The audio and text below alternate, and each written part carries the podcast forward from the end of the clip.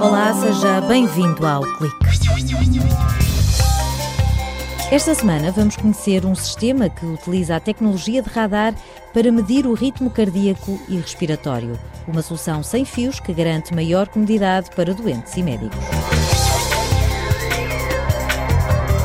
No espaço de opinião do Clique, destaque para mais um episódio do novo ecossistema televisivo. Jorge Ferraz de Abreu, investigador no Departamento de Comunicação e Arte, garante que em breve vai ser possível conversar com o televisor.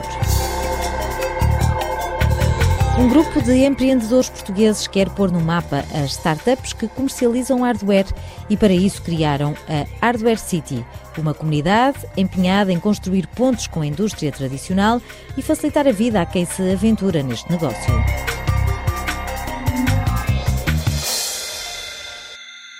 Não faltam no mercado produtos para medir a frequência cardíaca.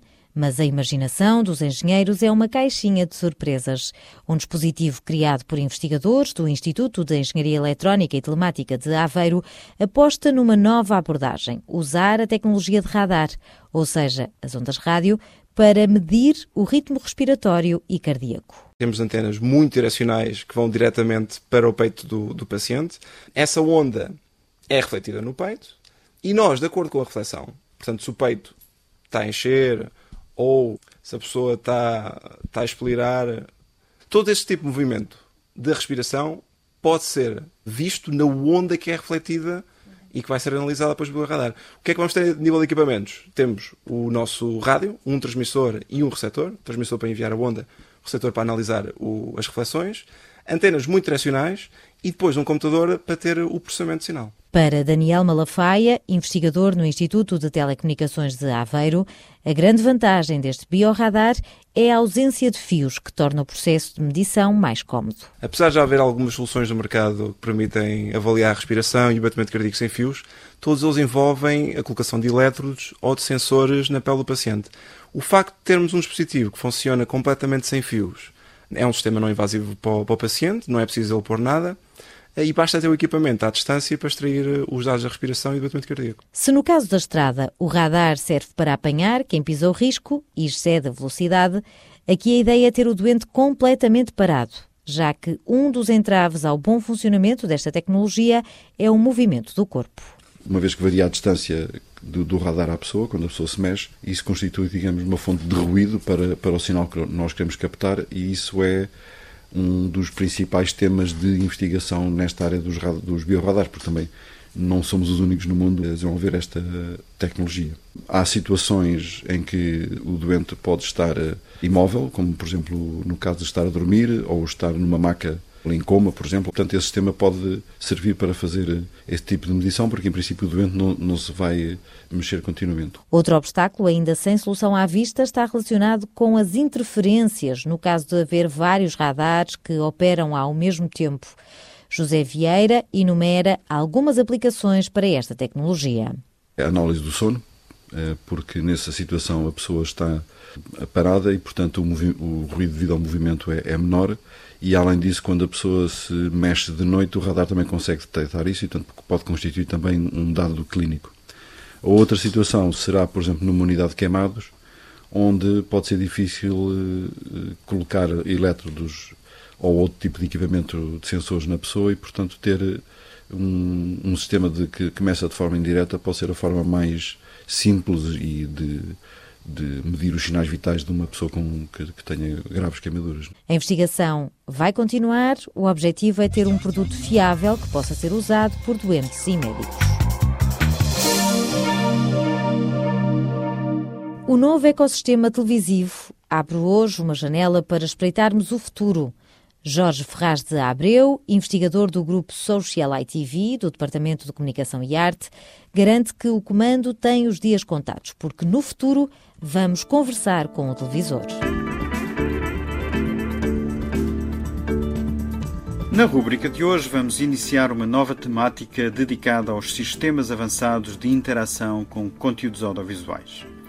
Uma das áreas fascinantes e que muito nos tem motivado ao nível da investigação é que se relaciona com a interação por linguagem natural em alternativa ou complemento ao tradicional telecomando.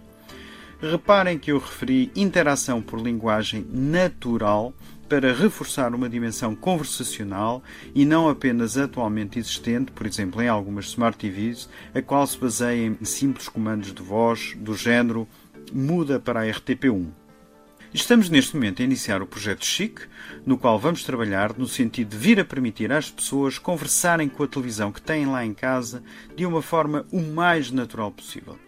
A ideia é que possamos estabelecer uma conversa com a televisão. Imaginem este possível cenário. Se eu disser apetecia-me ver um filme de ação, a televisão automaticamente vai-me mostrar N capas de filmes deste tipo.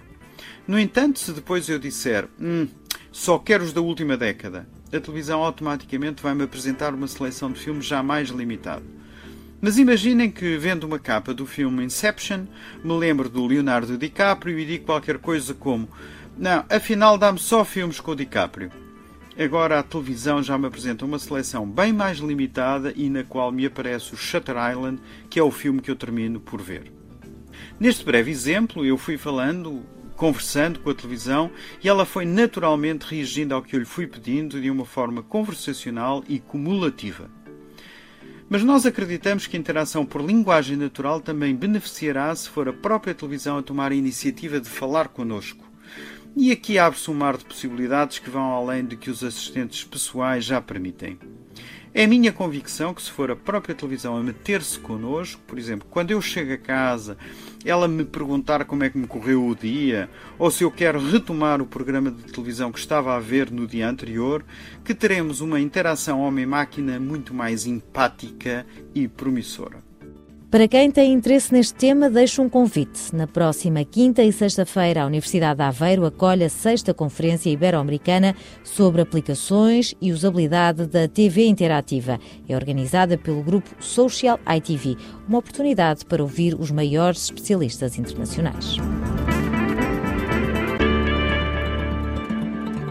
Quando há sete anos Francisco Mendes criou a primeira impressora 3D made in Portugal e se tornou um dos fundadores da Be Very Creative, esbarrou num muro de dificuldades. Naquela altura, como hoje, dar forma a um produto fora da caixa que possa fazer a diferença no mundo inteiro exige resiliência.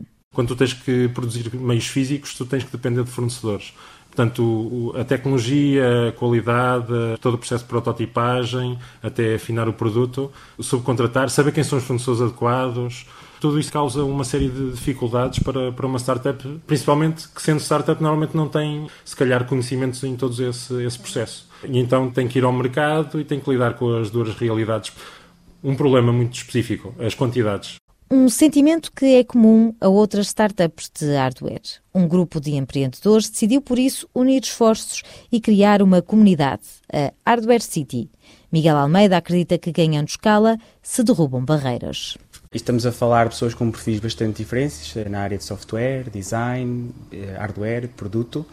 Criar uma forma de juntar as startups, que são empresas que estão a começar, com empresas que já existem há bastante tempo, portanto, a grande indústria e usar como elo de ligação uma comunidade muito interessante, que é a comunidade dos makers, que são pessoas que no seu perfil pessoal já têm uma grande apetência para desenvolver novas soluções e com tudo isto criar um hub em Portugal para que nós consigamos concentrar em Portugal uma zona de criação de desenvolvimento de produto, nomeadamente na área de hardware, que neste momento está a fugir muito para a China. Francisco Mendes defende que o mercado português ainda não está preparado para estas novas empresas, que precisam de tempo para fazer a validação de conceitos e provar que têm potencial. Mas dá o exemplo da Plux, uma startup que fabrica equipamento para processar sinais vitais e que criou uma maneira simples de prototipar. O Silva, que é o fundador, disse assim: por que é que não se cria uma placa eletrónica para os makers poderem pegar nesta tecnologia que a partir é muito complexa e muito cara e por cento e poucos euros, qualquer pessoa no mundo, um aluno qualquer, em qualquer área, pode pegar nesta, neste equipamento eletrónico e começar a adquirir sinais vitais. E, e assim foi. Esta placa teve tanto sucesso. Uh, universidades como a MIT, to, quase todas as universidades no planeta usam este tipo de, de placas, porque viram aqui uma maneira fácil de, de, prototipar nesta área de tecnologia, que é orgulhosamente desenhada em Portugal e fabricada para o mundo. É assim que está escrito no Vitalino. E para provar que grandes empresas têm muito a aprender com as startups, Miguel Almeida revela que há cerca de um mês, em Ilhavo, quase 60 pessoas participaram no Sunset Hackathon, Um evento onde cada equipa apresentou soluções para desafios tão diversos como a condução autónoma ou os autoclismos do futuro. Pretendemos promover o desenvolvimento de produto, há pessoas com grandes mais-valias para o fazer e há empresas com interesse uh, em realizar ou validar projetos. Então, nós realizamos uma maratona tecnológica de 62 horas, onde empresas do setor tecnológico uh, e de renome mundial propõem desafios, as pessoas candidatam-se para resolver desafios e apresentar soluções o mais inovadoras possível. Um evento que serviu para construir um ecossistema de desenvolvimento de produto em Portugal e para promover a inovação aberta. O Hardware City quer agora mapear as startups de hardware que surgiram em Portugal nos últimos cinco anos e despertar o interesse de setores tradicionais como a metalomecânica e a indústria de moldes.